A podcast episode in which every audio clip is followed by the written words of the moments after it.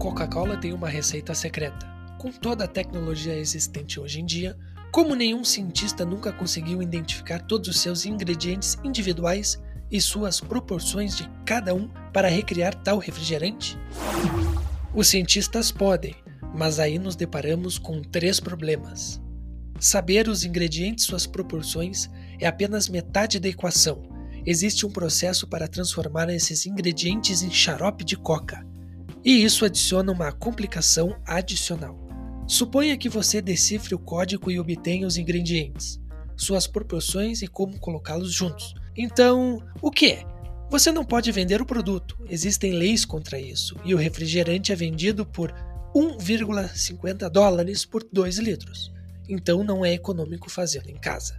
E finalmente você se depara com o simples problema de que legalmente você não pode obter os ingredientes para fazer a Coca-Cola em casa. Quando criada, a Coca-Cola era feita com folhas de coca e nozes de cola.